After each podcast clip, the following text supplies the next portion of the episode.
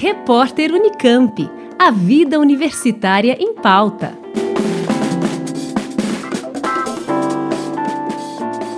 A cada quatro anos, em eleições majoritárias, a Academia Brasileira de Ciências entrega aos candidatos à presidência da República um documento com uma análise do atual cenário da ciência, tecnologia e inovação no país, junto com o quadro Recomenda ações para a educação e sistema de ciência, tecnologia e inovação. O documento intitulado A Importância da Ciência como Política de Estado para o Desenvolvimento do Brasil já foi encaminhado aos candidatos.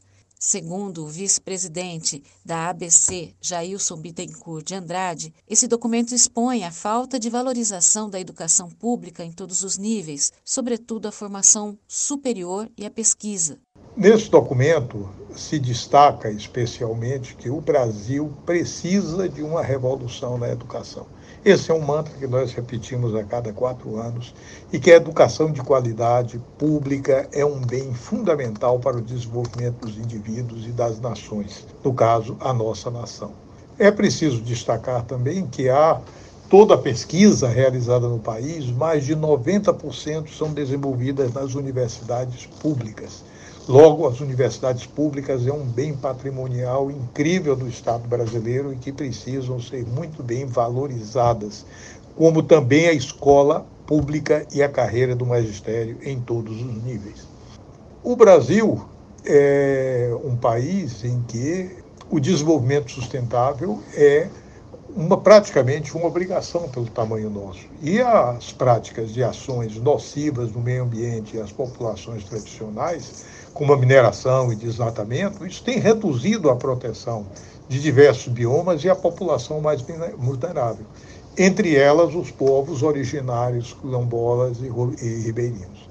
Então, no fundo, o Brasil precisa considerar um tipo de desenvolvimento sustentável e que a ciência ela está sempre a serviço das sociedades dos conhecimentos, ou seja, é, a ciência está sempre a serviço e comprometida com a sustentabilidade. Jailson Bittencourt destaca a necessidade de medidas urgentes para a recuperação do setor e reforça a reivindicação da Academia Brasileira de Ciências para que 2% do PIB sejam destinados à ciência no país. Hoje, nós vimos no sistema atual que o sistema eh, de ciência e tecnologia está muito bem debilitado no país, o investimento é menos de, meio, é, de 1%, e nós pleiteamos que sejam 2%. E um, um exemplo disso é que hoje, por exemplo, as bolsas de mestrado e doutorado, tanto em quantidade como em valor, elas estão muito aquém do que o país precisa. Então, para que o país faça essa revolução na educação, ele precisa, antes de mais nada, olhar para a escola pública, olhar para a universidade pública e olhar para o financiamento da ciência e da tecnologia no país. O documento na íntegra está disponível no site abc.org.br. Eleide Bergamo, Rádio Nesp FM. Repórter Unicamp. A vida universitária em pauta.